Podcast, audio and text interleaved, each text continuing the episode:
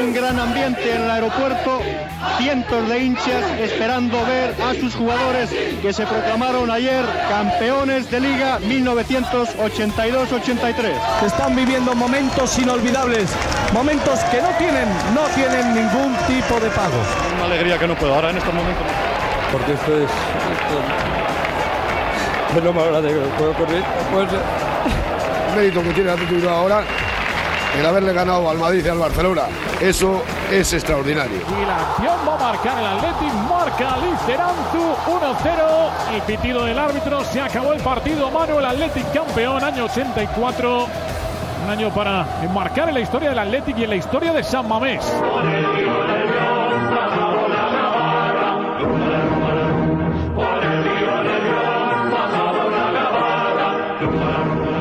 Porque había una canción que decía por el río Nervión bajaba una gabarra rumba la rumba la ra con 11 jugadores del club Achuritarra rumba la rumba la rumba la rumba del cañonita bueno entonces lo nuestro iba a ser subir en vez de bajar subir. Pero bueno lo de la gabarra parecía que era una garantía de popularidad y así fue. Estamos en abril de 1983. Han pasado 27 años desde el último campeonato liguero conseguido por aquel gran Athletic de los 11 aldeanos y los Leones están a un partido de volver a ser campeones de liga. Y a Cecilio Guerricabeitia, directivo del equipo de Pedro Orteneche, el cuerpo le pide hacer una gran bilbainada. Y entonces yo propuse hacerlo en la Gabarra. Y hubo bastante discusión en, en la reunión, pero yo tenía mayoría, vamos, había mayoría de gente que estaba de acuerdo. Pero Pedro Orteneche no lo veía claro y entonces pues se sometió a votación. Y a la hora de votar, varios de los compañeros que estaban de acuerdo conmigo, como Orteneche dijo que, que no, pues ellos también dijeron que no. Y entonces yo me inventé una reunión que no, que no tenía para marcharme de la reunión.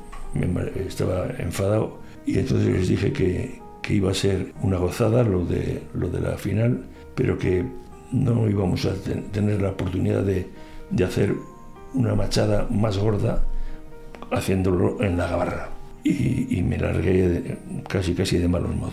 En el año 83 el Athletic se plantó en la última jornada de liga con las opciones abiertas. No era fácil, pero Cecilio creía firmemente en el equipo del que ha sido seguidor durante cada uno de sus 85 años. Tenían que pasar dos cosas para que se diera la carambola. El Athletic tenía que vencer en Las Palmas y el Valencia, que se jugaba el descenso al igual que los Canarios, debía ganar al Real Madrid. A los merengues les bastaba con arrancar un empate de Mestalla para ser campeones. Los cuatro equipos eran un manojo de nervios. A la mañana siguiente me llamó Pedro Orteneche por teléfono y me dice, oye Ceci, que vamos a tener una reunión hoy, a la mañana. ¿Y, y cómo así? Pues no, pues porque para retomar lo de, lo, del- lo de la gabarra o no. Y yo, hombre, te has convencido, ¿eh? Y me dice, bueno, vamos a ver, vamos a ver qué, qué opina la mayoría y tal.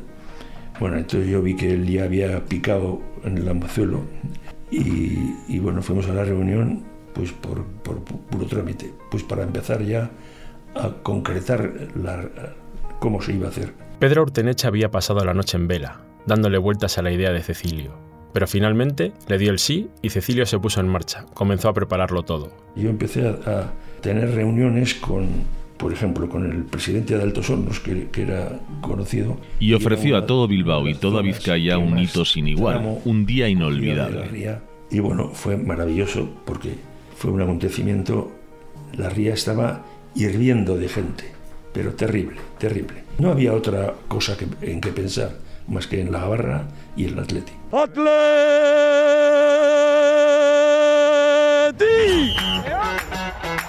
Mil veces campeón. La historia del Athletic como nunca te la han contado. El fútbol llega por la ría. Y así empieza el Atleti a través de una cuadrilla de amigos. Sama, Iriondo, Zarra, Venancio, Nando, Escudero. Dani, el gran capitán. Capitán, goleador, valiente. Empieza a hablar del Atleti en los periódicos, se empieza a crear un sentimiento de orgullo que va... Un podcast narrado por Carlos Ranedo y Lartaun de Azumendi. Un proyecto del Correo impulsado por la Diputación Foral de Vizcaya, Vizcaico Foru Aldundia. Episodio 9. La Gabarra.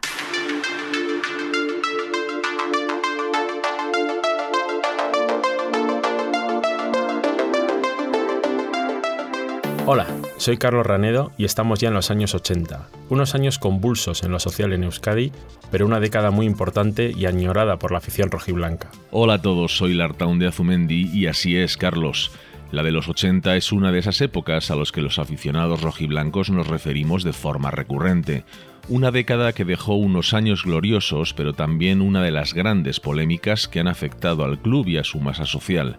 Luego hablaremos de ella. Los años 70 habían terminado con aquellas finales perdidas del 77 ante la Juventus y el Betis, y con el equipo deprimido, aunque quedó séptimo en la clasificación liguera con un técnico austriaco en el banquillo de San Mamés, Helmut Senekovic. Seneca, como se le conocía popularmente en Bilbao, había sido delantero del Betis en los años 60 y dirigió a los Leones durante la temporada 79-80. Su actuación aseada ese año le valió la continuidad, pero pronto comenzó a escribir su sentencia de muerte. Como el caso de Helmut Senekovic, que en el Bernabéu decía una derrota por la mínima en el Bernabéu sería un buen resultado. Joder, eso, eso nos metieron siete.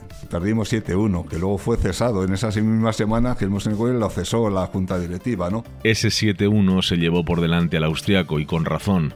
En más de 3.000 partidos de liga en primera, el Athletic nunca ha encajado más de 7 goles, y 7 solamente en esa ocasión y dos veces más. Con la temporada recién empezada y esa situación inesperada que se produce en el equipo, la junta directiva mira hacia adentro en lugar de buscar en el mercado. Y ahí, la opción es la de un gran exjugador de la casa que estaba haciendo carrera con la cantera. Siempre eh, Iñaki Saiz estaba siempre como recambio eh, ha sido el gran, el gran artífice de, con muchísimo cariño, además un hombre muy didáctico con Gonzalo Vitia eh, dentro de la escuela de Lezama. ¿no? Siempre se ha sabido reponer, siempre hemos sabido remontar, saber lo que éramos, que eso era muy importante, saber que ahí sí que estábamos con nuestra filosofía, ahí no había ninguna duda de cuál podía jugar, quién no podía jugar en el, en el Atleti, éramos todos jugadores vascos y bueno, pues lo que ha sido el Atleti, un poco el diente de sierra, ¿no? Pues sí, sube, baja, baja, sube, pero, pero siempre también como objetivo Europa. Como recuerda Andoni Goicoechea, Saez entra en un vestuario que había perdido los dos primeros partidos y pone al equipo en marcha. Ese Athletic de urgencias terminará la liga en novena posición y caerá en las semifinales de la Copa ante el Barça. El equipo había perdido a buena parte de los jugadores destacados de los años 70. No solo no está ya Iríbar, sino que otros como Lassa, Amorortu, Irureta, Astrain, Aitor Aguirre, Escalza o Churruca habían ido saliendo del club. Aún faltaría un traspaso que deprimiría un poco más a la diezmada plantilla. Así es, Carlos. En junio de 1980 se produce el mazazo. El Athletic cerró con el Barcelona el traspaso de José Ramón Alexanco, el central de Alonsotegui de 24 años que ya era internacional y al que se le auguraba una carrera estratosférica. El Athletic no lo quería vender y le puso un precio desmedido para la época, 100 millones de pesetas pero el Barcelona contra pronóstico los pagó. Entre tanto, Saez se va de vacaciones a Tenerife y los jugadores y la afición esperan verlo a la vuelta del descanso veraniego. Pero la directiva de Duña Beitia da un golpe de timón y sorprende a propios y extraños poniendo como técnico del primer equipo a un hombre de tan solo 31 años. Iñaki Saez nos despidió la temporada como, bueno, pues hasta luego. Y en ese espacio de tiempo eh, viene Javier Clemente. Menudo, rubio y de Baracaldo. Clemente es promocionado al primer equipo con la experiencia de dirigir al Vasconia y al Bilbao Athletic en Segunda B. Había estado un tiempo en Inglaterra viendo cómo entrenaba Bobby Robson, del que trajo su manera de defender, aunque luego su estilo fuera la mezcla de los distintos tipos de fútbol que había ido conociendo a lo largo de los años. Yo creo que todo el mundo estábamos un poco expectantes. Y Javi lo que hizo fue un trabajo muy especial que es lo que creo que es importante en todos los equipos, pero sobre todo en el Atleti. Nuestro equipo, como no está nunca referenciado por, por, jugadores especiales o jugadores que vienen de otros países, tal, somos gente todos de aquí, ¿no?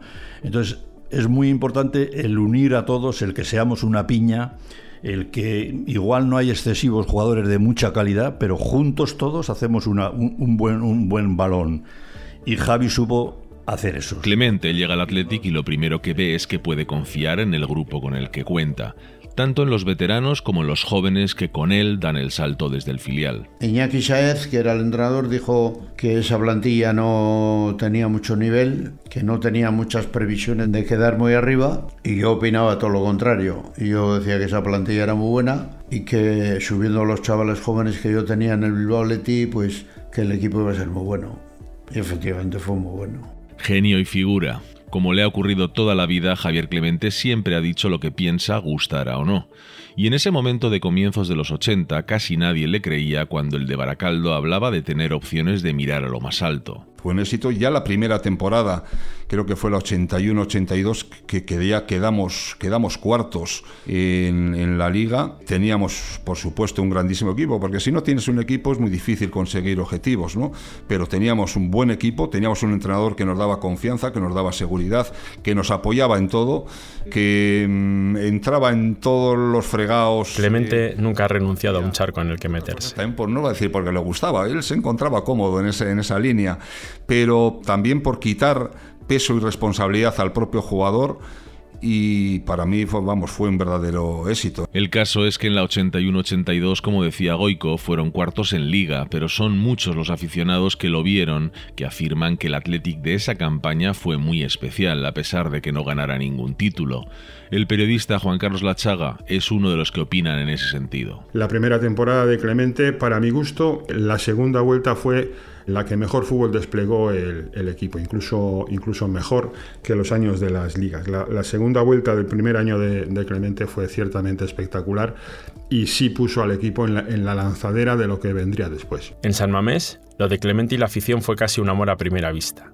Hizo falta muy poco para que se dieran cuenta en las gradas que el técnico había llegado para mover un árbol al que le hacía falta revivir. Y en la temporada 82-83 la cosa fue cogiendo un color realmente brillante. Pero sería muy injusto decir que Clemente llegó a una plantilla que de repente tuvo que hacerse a él, porque no fue así. Él mismo explica uno de los secretos de aquel Athletic. Ten en cuenta que la plantilla que tuve yo en el primer equipo, había 11 que estuvieron 5 años antes conmigo o 4 años antes conmigo en el juvenil. Por tanto, eh, estuvieron un año, otro año, otro año, y, es decir, se fueron haciendo conmigo a mis costumbres y yo a la de ellos, claro, porque no es eh, siempre el entrenador. Pero hicimos un equipo muy joven y con una plantilla muy joven y con una plantilla de mucho presente y mucho futuro. Con esos veteranos que tuvieron que descubrir cómo era el míster de Baracaldo y el numeroso grupo de jóvenes que ya llevaba varios años a sus órdenes, el Athletic se planta, casi de la noche a la mañana, en los puestos de arriba de la clasificación y comienza a parecer que no afloja. El Athletic estuvo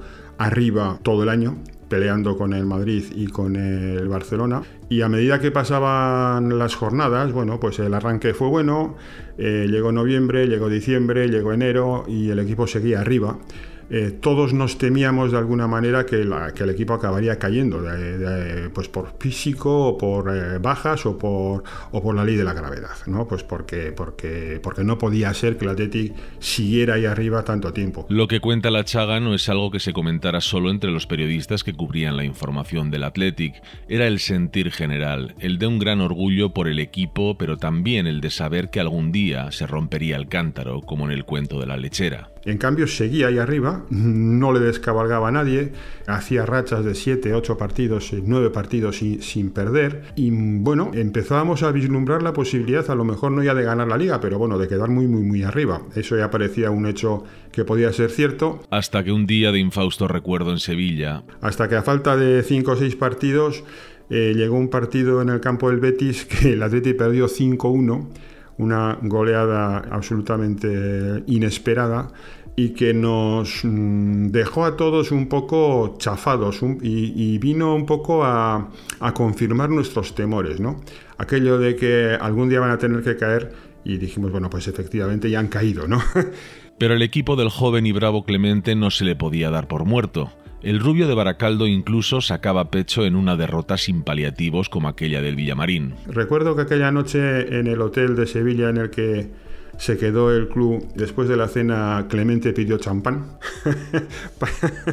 Eran las cosas que tenía Clemente. Brindaron con champán para, bueno, no sé por qué, pero me imagino que para, para rearmarse y para, para, para volver a recuperar el ánimo, ¿no? Y tras la derrota con el Betis y el champán se goleó al Celta en San Mamés, pero la siguiente jornada las cosas se pusieron aún más complicadas, además contra el principal rival por el título, el Real Madrid. Jugó en el Bernabéu eh, contra el Real Madrid un partido que era prácticamente una final, el Atlético jugó muy mal y perdió 2-0. Y ahí sí que dijimos, bueno, esto se ha acabado. El Madrid no saca ventaja. El Madrid en la primera vuelta ya había ganado en Sabamés, nos volvió a ganar en el Bernabéu dijimos, bueno, ya tienen, eh, en caso de empate ganan, ya, ya llevan una ventaja importante, esto se ha acabado.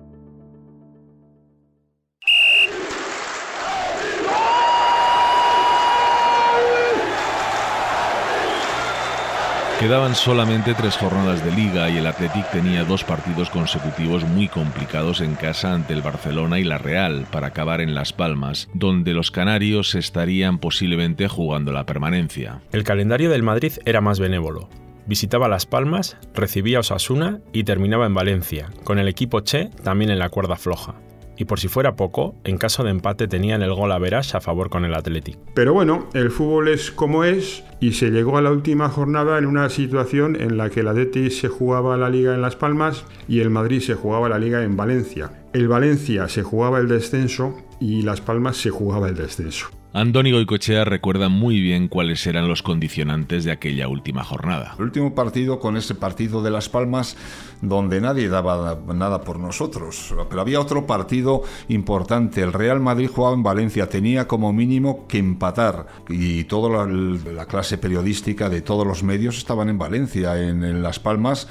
Nosotros teníamos que ganar y teníamos que esperar. El Valencia estaba entrenado por un histórico del Athletic como Coldo Aguirre. Se jugaba el descenso contra el Madrid, pero a estos les servía un empate para quedar campeones. Nadie dudaba de que sería así. Pepe Juan tira directamente hacia el centro y gol en propia meta del Atlético. Gol en propia meta que ha marcado de André. Y una vez más, eh, nuestro eh, pesimismo antropológico estuvo a punto de confirmarse cuando Miguel de Andrés se metió un autogol a poco de empezar en Las Palmas. Nos pusimos perdiendo 1-0 y dijimos, bueno, ya está. El fallo que tenía que llegar ha llegado a última hora pero ha llegado. Sin embargo, Clemente y los suyos no estaban dispuestos a dar la razón a la prensa bilbaína, y al gol en propia puerta de Miguel de Andrés le siguieron cinco tantos rojiblancos, dos de Sarabia y uno de Dani, Argote y Urtubi. Salta Manolo Sarabia, salta Roque Sarabia, Dani, Dani Sarabia, tira Sarabia, y gol de Sarabia. Argote con el balón, lo combina con Sarabia, Sarabia centra, se le va a Manolo, Dani, ¡gol!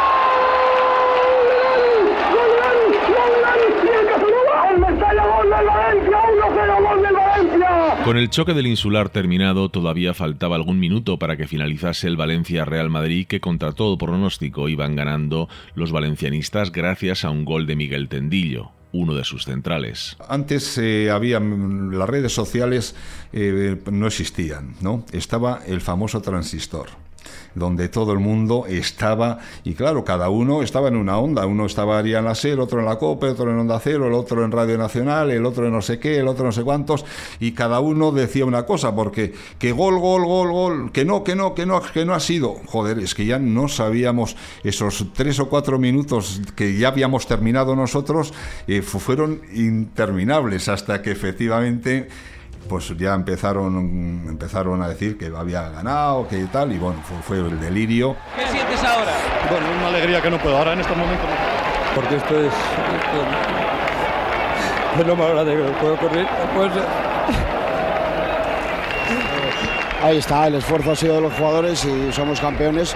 Hay que felicitar al Madrid, pero creo que hemos merecido ser campeones. Es la mayor emoción de mi vida, de verdad. Porque el mérito que tiene el Atlético ahora el haberle ganado al Madrid y al Barcelona en las, circunstancias que estamos, eso es extraordinario.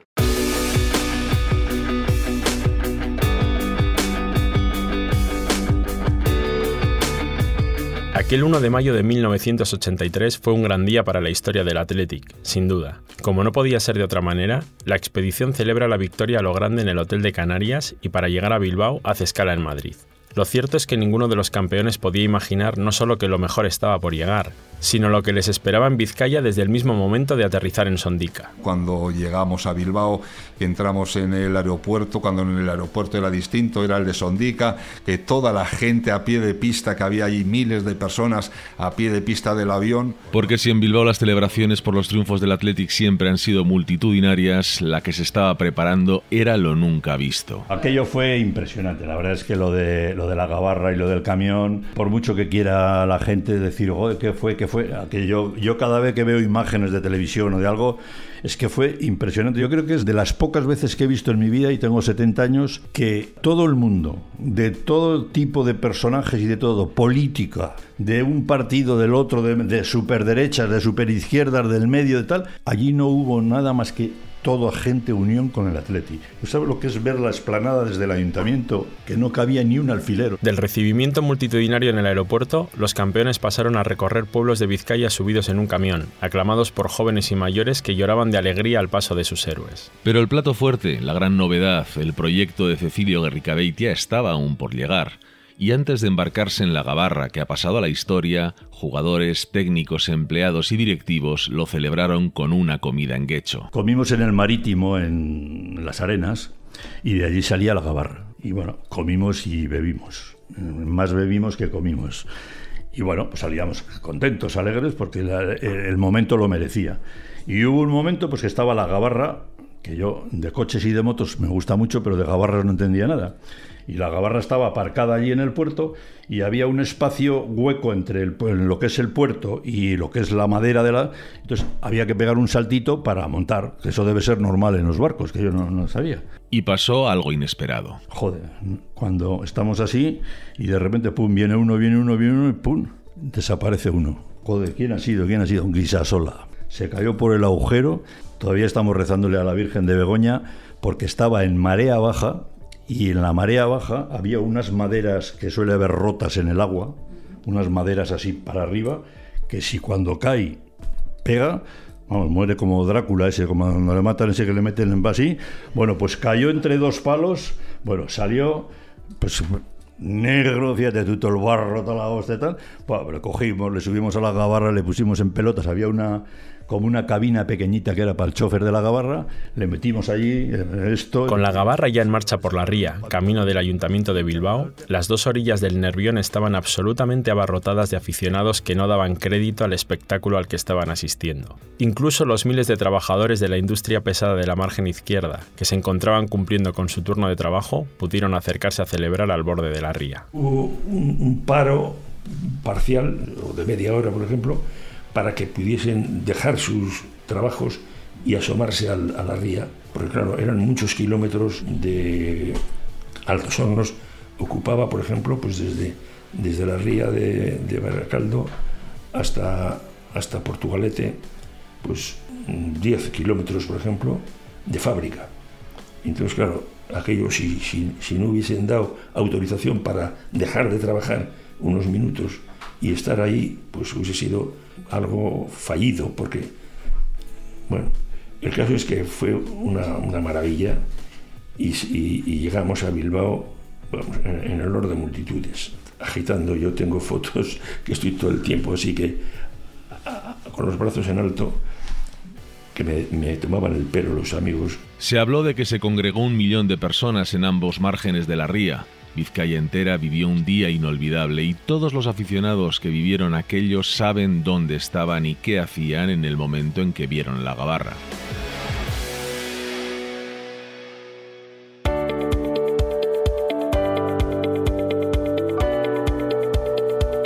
Campeones de liga 27 años después, el Atlético arrancó la temporada siguiente como defensor del título, con una plantilla muy similar y la confianza a tope. A estas alturas nadie tenía ninguna duda de que el gran Athletic de Clemente no había sido cuestión de una sola temporada. El propio entrenador tiene muy claro por qué su Athletic competía tan bien. Era muy bueno, funcionaba muy bien. Había mucho ambiente, mucho ambiente personal, pero mucho ambiente deportivo no todo eran dulzura y bombones. También había días de apretar, días de, cabreo. Yo siempre he dicho que dicen que, que, tuvimos suerte. Los, no se gana una liga por suerte, se gana una liga por bueno. Y por, por, hacer las cosas bien. ¿no? Curiosamente a ese equipo tan bueno le faltó durante la mayor parte de la temporada su capitán, Dani, que se había lesionado gravemente la rodilla durante el transcurso del trofeo Teresa Herrera en verano, y aunque Clemente nunca pensó que su equipo se fuera a quedar sin opciones por su ausencia, era un jugador clave en la plantilla. Dani, el gran capitán. Capitán, goleador, valiente, entregado, carácter, sufridor, porque Dani ha jugado hasta con el pie en malas condiciones, sacrificado y muy listo, muy listo, muy de Sodupe, muy del fútbol de, de fútbol de la regional, marrullero, calidad, un jugador valioso, muy valioso porque siendo pequeño y poca cosa era un gran goleador. Y el gol el gol es caro. Athletic y Madrid llegan empatados a 47 puntos a la última jornada. Los de Di Stéfano visitan al Español y el Atlético recibe a la Real Sociedad en San Mamés. A los bilbaínos les sirve con sacar los mismos puntos que consiga el Madrid para volver a ser campeones. Un San Mamés a reventar acoge el derbi vasco y el partido termina con un protagonista inesperado. Dentro de Pasado. Sigue la acción, va a marcar el Athletic, marca Liceranzu 1-0 en la segunda jugada y en el barullo Liceranzu es el que ha estado más rápido para lograr el primer tanto del partido. Rocky Liceranzu hace los dos goles de la victoria por 2-1, siendo el último de ellos el que deshace el empate en la recta final del partido. El gol 3000 de la historia del Athletic en Liga.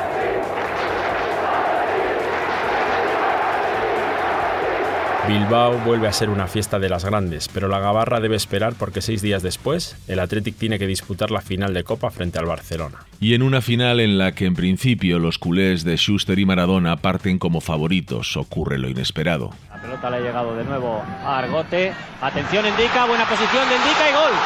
Gol de Indica. Gol del Athletic de Bilbao en el minuto 13 y medio. Indica acaba de adelantar al Athletic.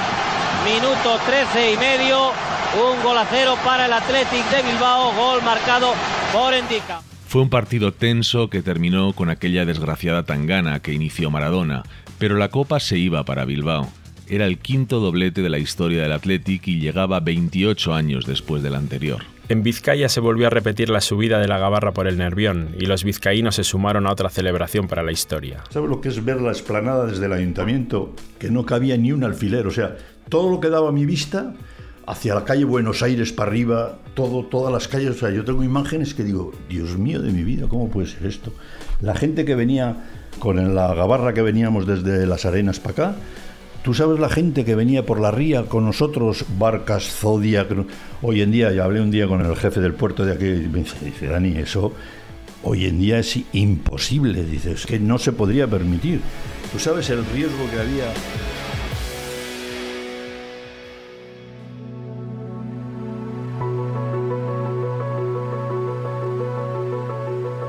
Ese Athletic que había convertido en realidad los sueños de los vizcaínos llegó a la final copera del año siguiente, 1985, pero dos goles de Hugo Sánchez dieron la victoria al Atlético de Luis Aragonés. Ese año, Carlos, fue muy convulso para el Athletic. Eso es cuando chocan dos trenes que llevan la misma máquina, pues es parecido. Eh, Javi Clemente y Manolo Sarabia pues son de caracteres que saltan muy rápidamente. Los dos son muy listos, los dos saben mucho, los dos son es muy difícil que le contradigas en lo que ellos dicen. Y, eh, pues, pues ahí surgió la polémica, pues cosas que pasan. La afición del Athletic asiste todo ese año a un tira y afloja entre el entrenador Javier Clemente y su delantero estrella Manolo Sarabia en un conflicto que terminó por dividir a toda Vizcaya. En realidad, aquello fue el enfrentamiento de, dos personalidades muy fuertes, el choque de dos egos, uno en el banquillo y el otro en el terreno de juego, que no estaban condenados a entenderse precisamente. Juan Carlos Lachaga lo vivió muy de cerca. Clemente era un hombre, un entrenador que su fuerza era el grupo eh, Clemente siempre ha sido defensor de, la plantilla y siempre ha sido defensor del último jugador, del que el que menos jugaba era el, que más aprecio público le mostraba.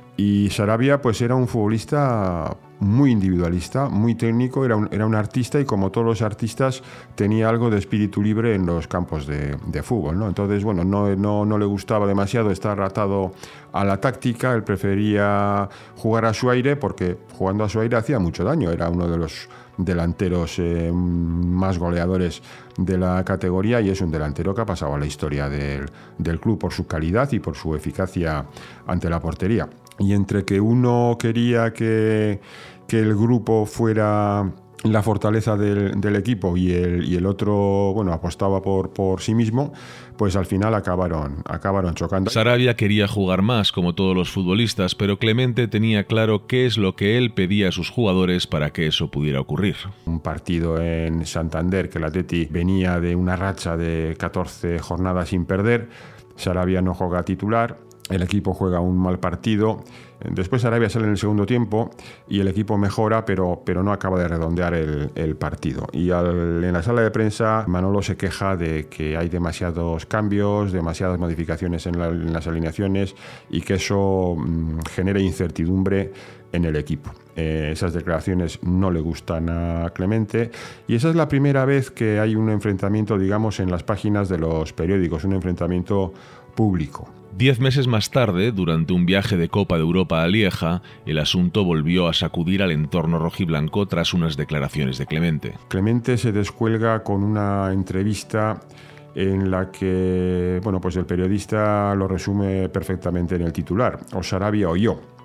Claro, eso ya es pues un reto para, para, todo el mundo, empezando por el, por el club. Esto obliga a la directiva a intervenir y se intentó una especie de pacto entre caballeros. Auteneche y sus directivos, yo creo que les pilla un poco con el paso cambiado, que no se esperan que esto adquiera tanta dimensión tratan de, de, bueno, de apaciguar los ánimos, mmm, digamos que con mano izquierda, sin entrar en medidas punitivas y bueno, eh, consiguen que, que, los dos protagonistas firmen un documento que presenta el club en el que se comprometen, pues eso, a no, a no airear sus desavenencias y a trabajar los dos por el bien, por el bien del club. Ese documento queda firmado en, en la sede de Alameda de Recalde, pasan los meses, pero el tema sigue estando ahí, el tema sigue estando larvado, pero bueno, mientras los resultados llegan y el equipo más o menos sigue en el grupo de, de cabeza, pues las cosas más o menos siguen, siguen como estaban. Pero los choques entre ambos van a más. En la víspera de Reyes del 86, el Atlético juega un partido en Las Palmas, un partido también bastante flojete, que acaba con un empate a, dos, en el que Clemente mete a Sarabia en el segundo tiempo sustituyendo a Noriega. Eh, Sarabia empezó en el banquillo y en el segundo tiempo mmm, le cambia por Noriega con la instrucción de que tapara las subidas de un defensa canario, un chaval joven, bueno, pues que, pues que aquel partido le dio por intentar destacar. Al parecer Sarabia o Clemente entiende que Sarabia no sigue sus instrucciones y a la vuelta de aquel viaje exige que el club tome medidas con el jugador. Esas medidas no llegan y Sarabia desaparece de las dos siguientes convocatorias. Clemente deja de contar con el delantero. Prescinde de él en un partido de Copa, en otro de Liga y en un tercero contra el Hércules en San Mamés. Para entonces ya el ambiente está muy crispado, hay pancartas en San Mamés, eh, se discute en los bares, en las oficinas, en las casas, en todas partes. Ya el tema Clemente Sarabia ya está está muy caliente. Llega ese partido contra el Hércules en San Mamés, que el Atleti juega fatal, gana 1-0, pero ya todos los 90 minutos transcurren en medio de una bronca continua de gente pidiendo a Sarabia, que está viendo el partido en la grada, de gente defendiendo a Clemente. Eh, al término del partido, Clemente comparece en la sala de prensa muy quemado y eh, anuncia que Sarabia no va a volver a jugar más mientras él esté en el banquillo. Ese 19 de enero de 1986 se desata la tormenta. Se suceden las reuniones, eh, prácticamente la directiva está full time en la sede de Alameda de Recalde.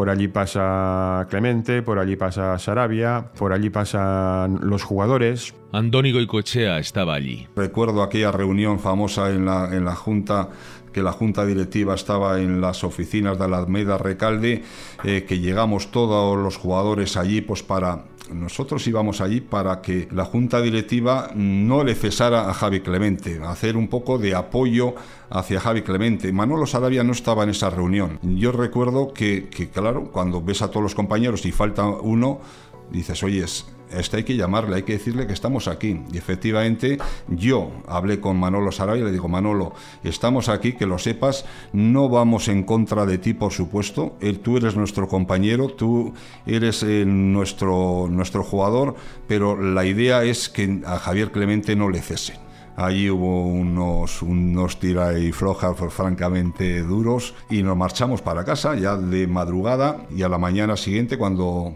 pones la radio en el coche para ir para Lezama, pues la noticia en todos los medios era que Javier Clemente había sido cesado por la Junta Directiva. ¿no? Fue una, una noche en la que se sucedieron las, las reuniones hasta altas horas de la madrugada y a la mañana siguiente, sábado, el club anuncia el despido de Clemente y una sanción para Sarabia. Los jugadores llegan a amenazar con, no viajar a Barcelona, el Atleti jugaba aquel domingo en el Camp Nou, y llegan a amenazar con no, con no acudir al partido. Bueno, al final las aguas vuelven más o menos a su cauce, Iñaki Saez se hace cargo del equipo y el equipo viaja a Barcelona donde cae goleado eh, en un ambiente de tensión y de crispación dentro del, del equipo y del club, pues absolutamente irrespirable. Y bueno, ese fue el final oficial del asunto, porque esa crisis eh, fue de tal profundidad que se mantuvo latente y algo más que latente durante muchos años. Y fue lamentable aquello que se produjo sin ningún tipo de duda. Se ha pasado el tiempo, ya no